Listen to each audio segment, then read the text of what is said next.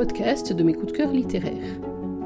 Dans chaque émission, je vous propose de faire le point sur mes dernières lectures, sur mes derniers coups de cœur, sur un auteur auquel je tiens particulièrement ou une thématique qui m'a inspiré, et puis parfois aussi sur mes propres sorties littéraires. Bref, tout ce qui compose ma passion pour la lecture et pour l'écriture. Dans ce nouvel épisode, j'aimerais faire un zoom sur Alex Parker à l'occasion de la sortie de Tsaan, son troisième roman. Alex Parker, si vous êtes un habitué de Mélimilo de Gwen, le site, vous l'avez déjà croisé à deux reprises lorsque j'ai eu la chance de lire et de chroniquer La liturgie des anges depuis 2018, un tome en 2018, un en 2019. Je suis tombée sur la liturgie des anges et notamment le premier tome, Idiosyncrasie, presque par hasard. En fouinant pour trouver une nouvelle lecture, je suis restée en arrêt sur une couverture très accrocheuse. D'ailleurs, c'est à mon sens l'une des marques de fabrique d'Alex Parker d'avoir des couvertures qui marquent, qu'on retient. Je vous invite à aller voir sur les moteurs de recherche pour vous faire une petite idée. Donc, La liturgie des anges, Idiosyncrasie, déjà le titre m'a intrigué, le résumé n'en parlons pas. Oui, je fais partie de celles qui regardent les titres et qui lisent les résumés avant de me décider. Et donc, le résumé m'a intrigué, la couverture m'a embarqué, et me voilà partie sur cette lecture. Que vous dire de la liturgie des anges? Que c'est une duologie à peu près inclassable, je m'explique. Elle commence comme un cyber-thriller. C'est pas le genre que je lis le plus, mais j'ai deux trois bases, je me suis dit, ça va, je maîtrise. On se retrouve avec Ted Smith, un hacker légèrement misanthrope qui a l'habitude de voler des données qui ne lui appartiennent pas, le principe du hacking, pour financer un mode de vie extrêmement luxueux, un mode de vie de fantôme aussi. Ted sait que, de par ses activités, il risque fort de devoir disparaître. Il a donc tout prévu pour des cavales qui ne se résumeront pas à des motels miteux et à des voitures de location.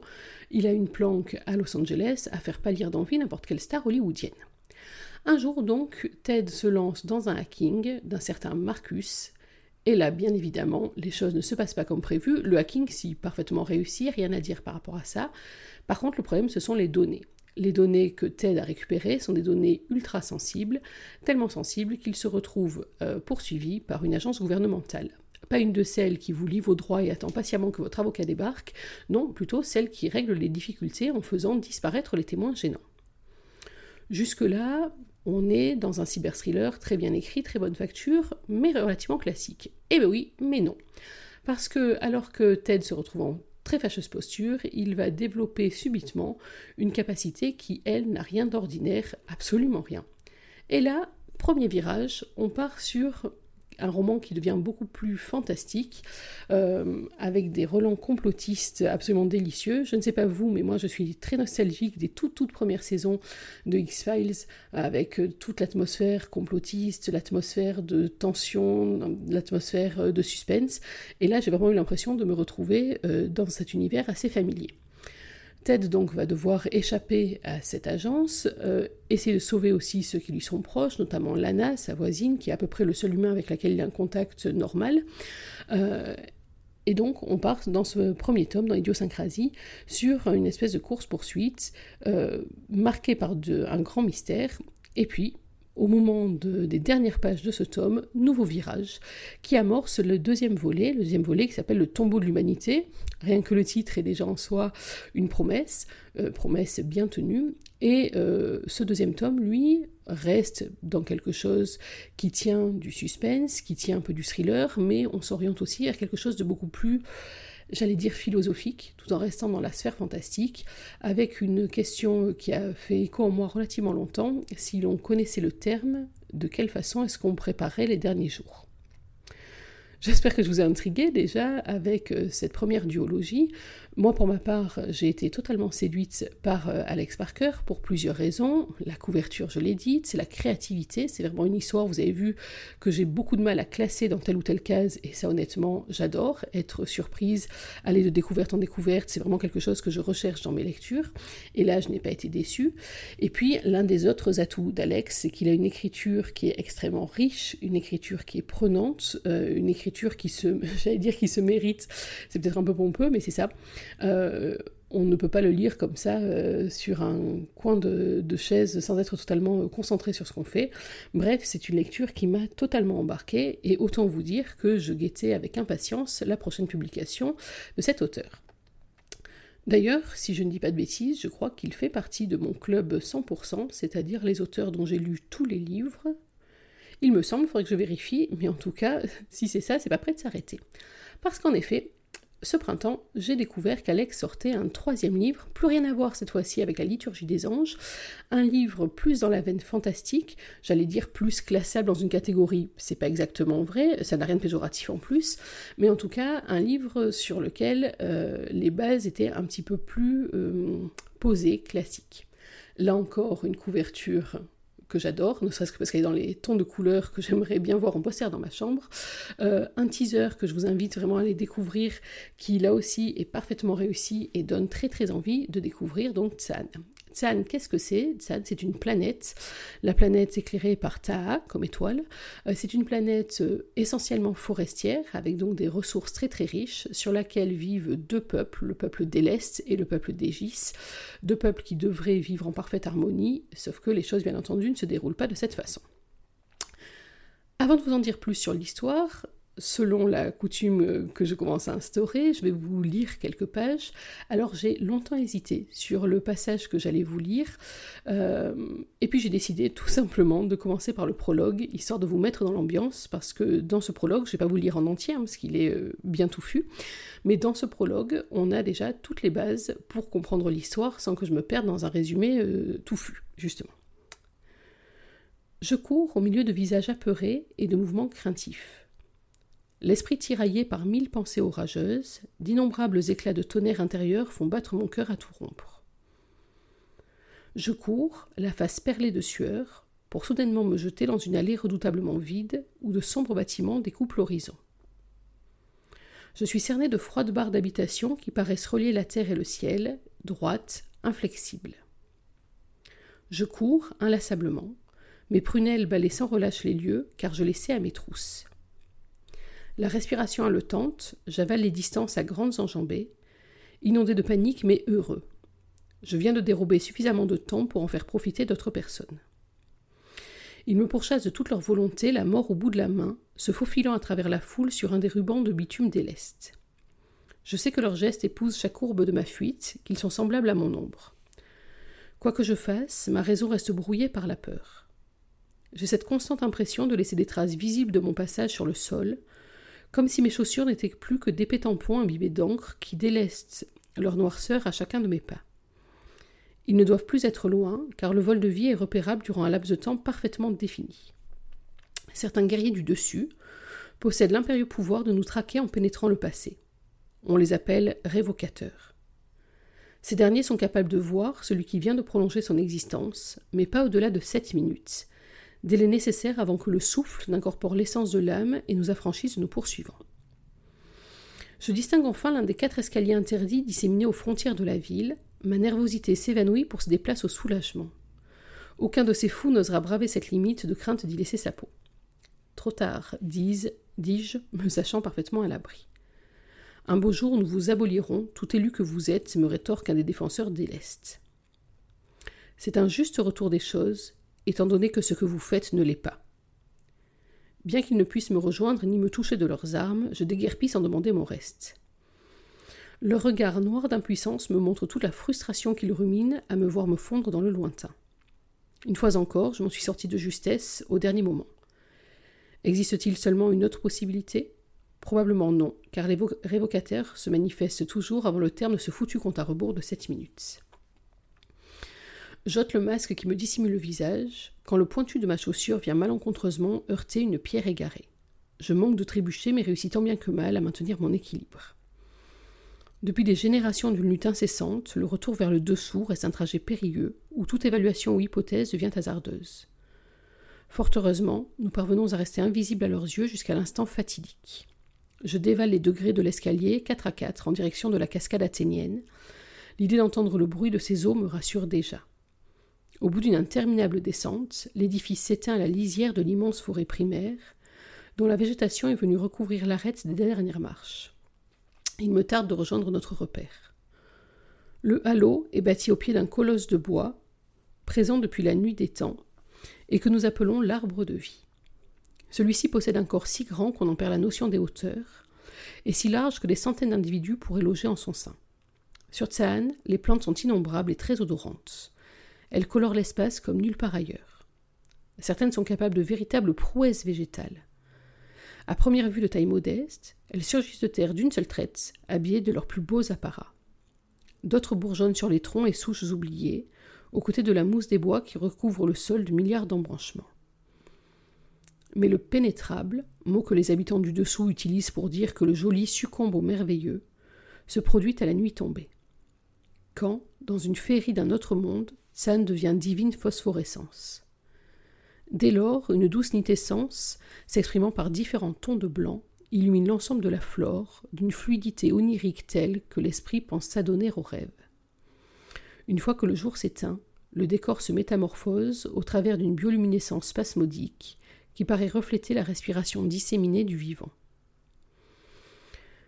Pourquoi les gens du dessous sont-ils immunisés, contre le fey, ces microparticules omniprésentes dans l'atmosphère dont personne ne connaît la provenance exacte Nul ne le sait, mais il est dit que c'est parce que nous sommes les enfants de la forêt. Aucun des habitants du dessus ne peut être en contact avec ce corps invisible sans avoir à le payer de sa vie. La limite, celle au-delà de laquelle aucune trace de Fane n'a jamais été détectée, se trouve quelque part en haut des quatre escaliers interdits. Une longue marche me rapproche de l'écho retentissant d'une des cascades athéniennes. Ces demoiselles possèdent une beauté sauvage que rien ne peut contredire. L'eau dégringole en large nappe répandue dans le paysage avec une élégante impétuosité.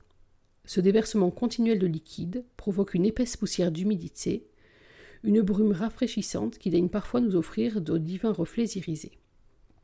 Ces chutes d'eau revêtent une importance capitale, car elles sont un point d'accès stratégique vers l'est, un passage entre nos deux cités. Il ne me reste plus qu'à me détendre et attendre que l'astre solaire rejoigne au loin sa tanière, cédant ainsi la place aux deux lunes qui orbitent autour de Tsan. Mon regard bute sur une souche d'arbre dont la forme m'appelle au repos. Elle fera un parfait fauteuil improvisé. Pourquoi donc solliciter la pénombre, souhaiter que la sombreur du soir imprègne ce monde? Simplement parce que le passage menant vers Régis est plus discernable à la tombée de la nuit. Voilà donc pour ces premières pages de Tsan euh, pour ce début de prologue. Je suppose que vous imaginez pour quelles raisons je les ai choisis. D'abord parce que moi qui vous parle depuis tout à l'heure de la beauté de la plume d'Alex Parker, j'espère que vous avez été également sensible à la qualité de la description. Euh, c'est vrai que après avoir lu ces premières pages, je ne sais pas vous, mais moi je me vois tout à fait euh, sur la planète Saan. Euh, peut-être aussi parce qu'elle m'évoque quelque part Pandora, vous savez, la planète d'Avatar. Mais quoi qu'il en soit, on a à la fois une description qui est très riche, une imagination qui visiblement ne l'est pas moins, mais également euh, des choix de mots qui, notamment les lisant à haute voix, je m'en suis rendu compte en pratiquant cet exercice, euh, sont d'une poésie, d'une sonorité qui, moi en tout cas, me touche énormément. Mais surtout, j'ai choisi ce prologue parce que vous avez vu, on est dès les premières pages en pleine intrigue. Et l'intrigue, qu'est-ce qu'elle est? Elle est que, euh, depuis des siècles, les habitants d'Elest et ceux d'Égis sont en opposition. Opposition, c'est même un faible mot parce qu'en fait, il y a un rapport de domination des uns vers les autres. Les habitants d'Égis, vous l'avez lu, euh, vous l'avez entendu, pardon, pendant que je lisais ces quelques pages. D'ailleurs, vous avez remarqué qu'on ne sait pas qui euh, prononce ces mots, qui est le narrateur. Je vous en parlerai un tout petit peu dans quelques instants. Les habitants euh, d'Égis, donc de la terre du dessous, de la forêt, si vous préférez, vivent en harmonie avec celle-ci. Ce sont les habitants natifs de la planète, tandis que les habitants de l'Est sont venus de l'extérieur depuis quelques centaines d'années semblant apporter le progrès. Si vous avez suivi ce qui est expliqué, la, partie de l'Est, c'est une partie qui est urbanisée, etc., alors qu'Egis c'est beaucoup plus, euh, je dirais, rural, avec des petits, euh, des petits villages euh, ou des petites villes en tout cas. Mais quoi qu'il en soit, donc, on a une opposition entre une modernité d'un côté, euh, un respect de la nature, on va dire ça comme ça, de l'autre, et euh, une incompatibilité annoncée dès le départ par la planète, puisque le Fey, vous l'avez compris, hein, cette espèce d'ensemble de microparticules qui entoure euh, la planète Saan, ne permet pas aux habitants des l'Est d'aller s'installer en dessous, sauf sur un endroit, sur une passerelle, qui est une passerelle de contact sur laquelle donc se passent les rencontres entre les deux communautés des rencontres dont là encore je vais vous parler un petit peu euh, après. Le problème, c'est que on pourrait se dire, les habitants d'Égis vivent euh, des ressources de la forêt, tout va bien. Sauf que, depuis euh, un certain nombre d'années, la forêt, en fait, non seulement ne les nourrit plus, mis à part quelques personnes, une certaine catégorie de personnes, mais elle-même devenue toxique pour les habitants d'Egis, qui donc se retrouvent à devoir quasiment quémander leur nourriture auprès des lestes. Et cette nourriture, la nourriture, les médicaments, les soins, enfin tout, ce qui est nécessaire à la vie, les habitants de l'Est le négocient très très cher. Ils le négocient, vous l'avez peut-être entendu dans ce que je vous ai lu, avec le souffle. Le souffle, qu'est-ce que c'est? C'est en fait le souffle de vie. Et lors des échanges, sur la passerelle que j'évoquais il y a quelques instants, les habitants d'Elest viennent ni plus ni moins que piller le souffle de vie des habitants d'Egis. Alors des habitants, on va dire, volontaires. Euh, en même temps, est-ce qu'on est vraiment volontaire quand, pour assurer la, survie de sa famille, la seule solution qui reste, c'est de donner une partie de son espérance de vie? Euh, En effet, lorsque les habitants d'Elest récupèrent ce souffle, euh, la vie se retrouve réduite à un cycle d'espérance. Un cycle, pour un adulte, c'est 7 ans maximum. Pour un enfant, ça n'est plus que 5. Autre signe distinctif, les habitants euh, ainsi dépourvus de leur souffle deviennent des sans couleurs, c'est-à-dire que leurs cheveux, etc., perdent toute leur coloration, et donc on les repère euh, très vite dans la communauté, et leur nombre ne cesse de croître.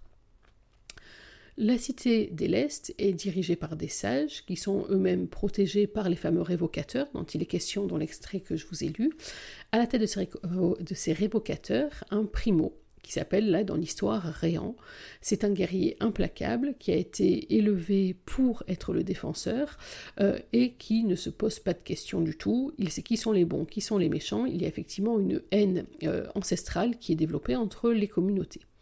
Du côté des GIS, là, il n'y a pas de gouvernement aussi clairement établi, mais il y a ce qu'on appelle des élus. Ils sont 76, euh, dirigés par Époque. Allez, je lève le suspense. Époque, c'est le narrateur de cette histoire, du moins dans la partie qui est à la première personne du singulier. C'est lui qui parle à chaque fois. Époque, donc, euh, qui est un élu, c'est-à-dire qu'il est un guerrier qui essaye de rétablir un peu l'équilibre en allant notamment euh, lors de vagues euh, voler ou récupérer en tout cas le souffle pour le redistribuer comme il peut aux habitants d'Égis et ainsi contrecarrer le plan des Célestiens. Époque est assisté par Cassion, son meilleur ami, et euh, l'histoire commence aussi lorsque ils vont recruter une 77e élue, Octavia. Et le rôle d'Octavia, en fait, dans l'histoire, il est très très bien trouvé, à mon sens, parce que à la fois, elle est la 77e, et dans toutes les prophéties, qui entourent les élus on dit que le chiffre parfait c'est 77. Donc en fait elle ferme la boucle et effectivement on va se rendre compte que dès sa présence il y a des choses qui se débloquent auxquelles les élus n'avaient pas accès jusque-là. Mais également là où j'ai trouvé ça très malin dans le processus narratif, c'est que à partir du moment où Octavia est une nouvelle élue, elle est une jeune initiée, il va, donc, il va donc falloir lui faire découvrir à la fois euh, l'environnement de Tsaan, ce qui n'est pas accessible au commun des mortels, on va dire ça comme ça, mais également les légendes, mais également le fonctionnement, et c'est finalement à travers ses yeux et à travers son initiation que nous-mêmes, nous allons pouvoir découvrir Tsaan d'une manière euh, totalement euh, subjective, avec Octavia dans des découvertes, certaines quelque peu effrayantes, d'autres totalement passionnantes, bref, grâce à Octavia, nous sommes totalement dans l'histoire. Narration donc en deux temps, première personne du singulier par les yeux d'époque, et puis avec un peu plus de distanciation, la troisième personne du singulier, lorsque nous suivons Réan, donc le primo-révocateur, et son meilleur ami Elun, qui sont donc euh, tous les deux à la recherche euh, des élus, et qui veulent défendre leur partie de la planète parce qu'ils estiment qu'ils sont dans le vrai, qu'ils sont dans le juste, et que ce qu'ils, ce qu'ils font pardon, est totalement correct et défendable. Vous l'aurez donc compris, on est euh, dans ce roman dans une histoire de lutte, on pourrait presque dire de lutte de classe, même si le terme n'est pas forcément bon, mais en tout cas de lutte pour la survie. Mais euh, j'ai beaucoup aimé cette histoire, alors d'une part par son écriture, là encore, euh, la poésie des mots, la poésie des rythmes, notamment quand on le lit à voix haute, mais même en lecture classique, m'ont totalement emporté. J'ai beaucoup aimé aussi euh, l'intrigue. Il y a un moment dans l'histoire où bien entendu les choses basculent. évidemment, je ne vous dirai pas quel moment ni quel événement fait basculer les équilibres, mais euh, c'est étrange parce que lorsqu'on y est arrivé, à la fois j'ai été très surprise et en même temps au bout de quelques instants je me suis dit mais en fait c'est totalement logique et tout était mené pour nous amener à ce point de rupture. En tout cas il est aussi euh, très bien pensé. Mais euh, ce que j'ai beaucoup aimé dans ce roman également c'est qu'il y a quelque chose en fait de très contemporain, euh, de presque politique là-dedans. Lorsqu'on voit les sacrifices auxquels sont prêts à se livrer ceux qui sont juste à la recherche de la survie et dont usent et abusent ceux qui sont en position de domination je sais pas vous, mais moi en tout cas, ça a éveillé encore un écho, et c'est encore une des forces de ce roman d'Alex Parker, c'est qu'on ne se contente pas de lire une très belle histoire, même si c'est évidemment le cas, mais forcément, euh, on se retrouve aussi pris dans une réflexion euh, assez importante. Et encore, je vous ai pas parlé d'Ekba, euh, qui est une autre planète beaucoup plus éloignée.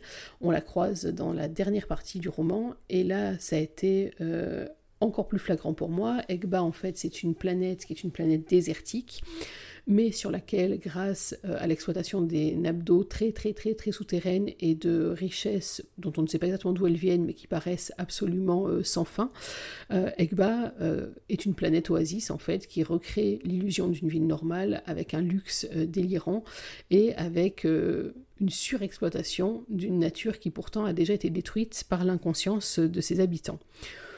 Si ça vous fait penser à quelque chose, je sais pas, mais moi en tout cas, je m'y suis trouvé vraiment un écho assez douloureux. Euh, ce que j'ai aimé aussi dans ce livre, c'est euh, que Alex Parker a créé non seulement donc une planète, un univers, mais aussi tout un code légendaire, euh, que ce soit des lieux symboliques et des lieux même presque religieux, mais aussi avec donc des légendes, etc., qui guident l'action et qui guident également l'intrigue. Bref, vous l'aurez compris, j'ai euh, une fois de plus été conquise par ce titre. J'espère euh, avoir très très prochainement euh, l'occasion de lire d'autres écrits d'Alex Parker. Et puis avant de vous quitter, je vous laisse sur une phrase qui, à mon sens, résume pas mal de choses et en tout cas qui m'a marqué. La recherche de la perfection est un mirage, elle est mère de toutes les fausses certitudes. Voilà je vous laisse méditer sur ces sages paroles. J'espère que je vous ai donné envie de découvrir Tsan, bien sûr, et la liturgie des anges, de plonger à votre tour dans l'univers d'Alex Parker. J'espère en tout cas que vous apprécierez autant que moi ces lectures. Euh, je vous souhaite une bonne fin de journée en attendant de vous revoir. Et n'oubliez pas, une journée sans lecture, c'est une journée à laquelle il manque quelque chose. Alors prenez soin de vous, soyez heureux et surtout, lisez. Bye bye